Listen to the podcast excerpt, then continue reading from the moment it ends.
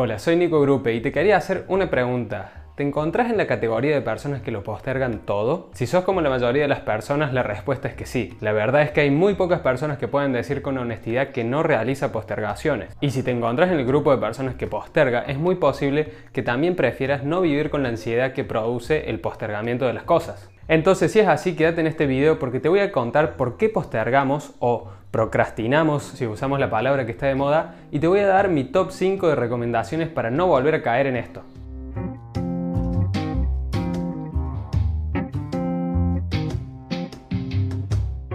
Este video va en respuesta a la pregunta que me hizo uno de mis mejores amigos, seguidor y suscriptor Tomás en Instagram, que me preguntó cómo hacer para vencer la procrastinación. Para responder esta pregunta me voy a basar mucho en lo que explica Wayne Dyer en su libro Tus zonas erróneas. Si no leíste ese libro, te lo recomiendo. Es un libro duro, que va derecho al hueso. Si no tenés ganas de enfrentarte contra tus demonios, entonces este no es el libro para vos. Procrastinar es la palabra que se puso de moda últimamente, pero es lo mismo en realidad que postergar. Significa aplazar y surge cuando tenemos algo importante que hacer, pero decidimos hacer otra cosa, algo que sea más fácil y demande menos esfuerzo. De hecho, postergar en realidad ni siquiera existe. Uno simplemente hace cosas y las que no hace simplemente no están hechas, no es que está postergando algo. El juego entonces está en nuestra cabeza con las emociones. Pero tenemos que entender que las cosas no se van a solucionar solas, se van a quedar exactamente como están. Si vos no haces las cosas que tenés que hacer, tu vida va a seguir igual. En cambio, si tu vida ya es mejor de lo que era,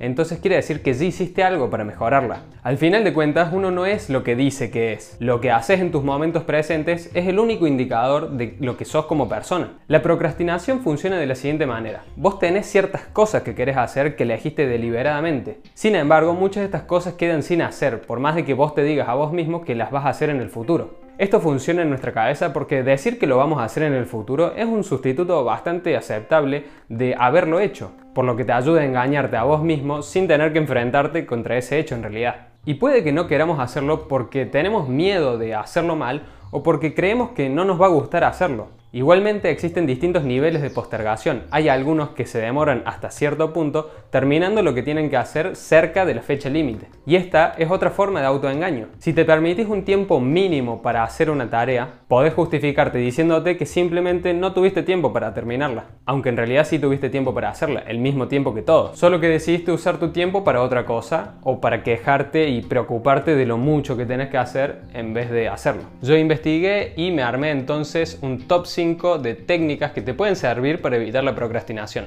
Pasemos a verlas. Lógicamente la que está en el puesto 1 de ese top es la que a mí más me gusta y la dejo para el final. En el puesto número 5 tenemos ponete a hacer algo que estuviste postergando. Yo sé que suena gracioso decir que para evitar la postergación simplemente hay que pasar a la acción, pero es que es eso. Hay que pasar a la acción, lo que sea, aunque sea lo más mínimo de esa tarea que estamos postergando. Si pasamos a la acción realizando la mínima parte de esa tarea, van a pasar dos cosas. La primera es que te vas a dar cuenta que muchas de las cosas que estuviste postergando no tiene sentido de postergarlas. Lo más probable es que veas que lo que estabas postergando en realidad era muy agradable de hacer y que lo estés disfrutando. Y lo segundo que va a pasar es que el hecho de, aunque sea hacer algo mínimo de esa tarea, ya abre un espacio en tu cerebro. Tu cerebro sabe que empezaste esa tarea y como ser humano vas a intentar terminarla para poder cerrar esa puerta, poder terminar con algo que acabas de empezar. Así que el primero es que juntes fuerza de voluntad y que pases derecho a la acción.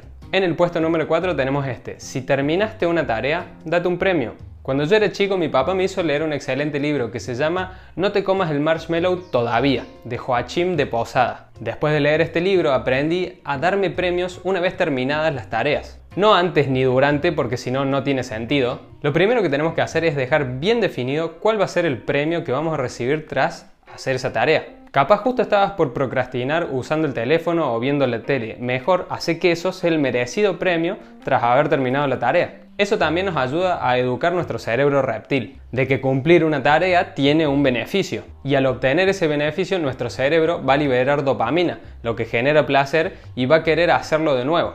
En el puesto número 3 tenemos planea tus días con anticipación. Si nos levantamos y tenemos que ver qué vamos a hacer en el día, vamos a estar divagando y postergando muchas cosas. En cambio, si nos sentamos a planear nuestros días y tareas con fechas límites y horarios, es mucho más fácil pasar a la acción. Simplemente te levantas y ya sabes qué es lo que hay que hacer. En uno de los 10 hábitos que recomendé en otro video, hablamos del hábito de sentarse a planear nuestra semana todos los domingos. Te dejo el enlace acá arriba para que puedas ver los otros 9 excelentes hábitos. Y te invito a que te suscribas a mi canal si es que todavía no estás suscrito con el botón que está justo abajo de este video. En el puesto número 4 tenemos no te culpes si no lo lograste. Si tenías tus planes y no lo conseguiste, no te culpes por eso. Acuérdate que sos humano y como tal a veces no podemos o nos equivocamos, así que perdónate, no te castigues. La culpa no sirve para nada. La culpa, según Dyer, es quedarse inmovilizado en el presente por un acontecimiento del pasado. Ya está, ya pasó, perdónate o perdona o pedí perdón a la persona que le tengas que pedir perdón y seguí adelante. No vivas en el pasado. Culparte va a hacer que te inmovilices y que en el futuro seguro procrastines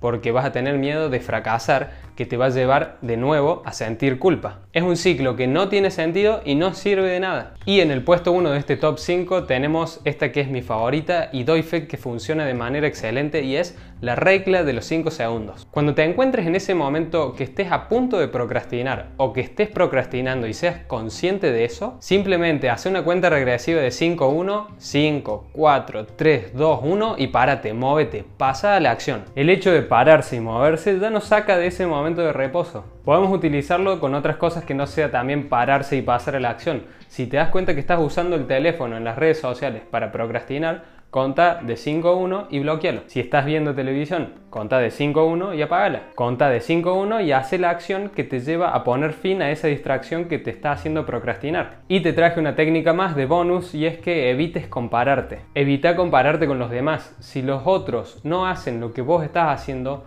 Problema de ellos. Recordá por qué vos sí lo estás haciendo. Es muy probable que los otros estén llevando una rutina muy poco productiva. Capaz te das cuenta que tus amigos o tus familiares están llevando una vida llena de distracciones. Deja de distraerte con las actividades que hacen los demás y enfócate en las tuyas. Y ya que estamos, les dejo un tip más, y es uno que yo usaba cuando estudiaba en la universidad y era dejar el teléfono lo más lejos posible. Agarra, apaga el teléfono y dejarlo en un cajón en la habitación más lejos de la que vos estás estudiando. Mientras más cerca tengas tu teléfono, más probabilidades hay de que lo uses. Déjame en los comentarios cuál de estas técnicas es la que vas a empezar a usar y si ya venís usando otra que yo no mencioné, también déjamela.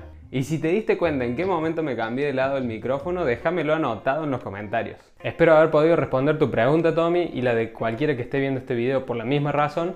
Y también te invito a que me dejes tus preguntas. ¿En qué te puedo ayudar? Déjamelo en los comentarios de este video. Escríbeme por Instagram. Me podés encontrar como arroba nicogrupe. Estos dos son los canales que más reviso y siempre leo y respondo todas las preguntas y comentarios. Acordate que vos puedes hacer lo que sea que te propongas. Si te gustó este video y te pude aportar valor, te invito a que le dejes un me gusta, me harías un gran favor. Si no estás suscrito a este canal, te invito a que te suscribas y nos vemos en la próxima.